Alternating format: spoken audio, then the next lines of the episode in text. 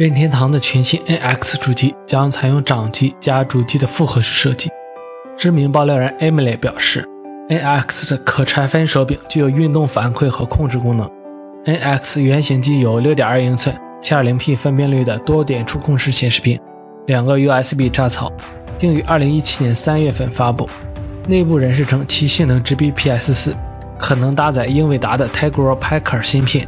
六核 CPU 和二百五十六核 Pascal GPU。美国多家经销商近日下调了 Apple Watch 的价格，参考过去苹果产品身上的更新规律，预示着第二代 Apple Watch 即将到来。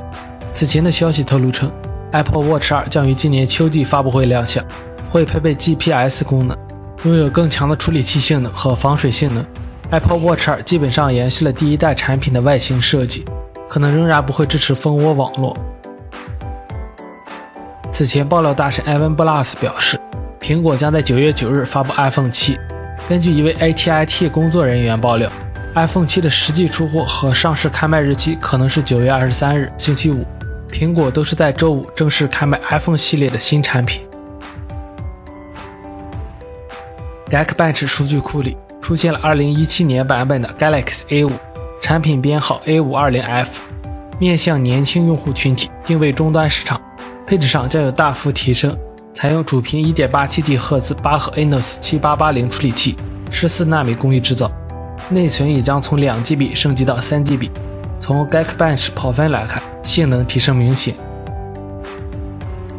华为将于9月1日在柏林召开新品发布会，发布全新手机品牌 nova 手机，主打女性和终端市场。对外界最为期待的华为新品，则是下一代 Mate 手机。华为终端人士表示。两个月后会有 Mate 系列新机发布，搭载全新的 Emotion UI，配置上也会有惊喜。这款 Mate 新机应该就是 Mate S2 或者是 Mate 9。HTC Vive 在 VR 市场独领风骚，跟其成熟可靠的红外追踪技术有关。关于下一代 Vive 产品也有了新的消息。HTC 高管在采访中透露了关于下一代 Vive 的信息，内部正在讨论下一代产品的设计等方案。VR 是下一代主要的计算平台，能够做更多的东西，而不仅限于游戏。希望 VR 能应用到更多的领域内。喜欢 Wave 的小伙伴还是不要等了。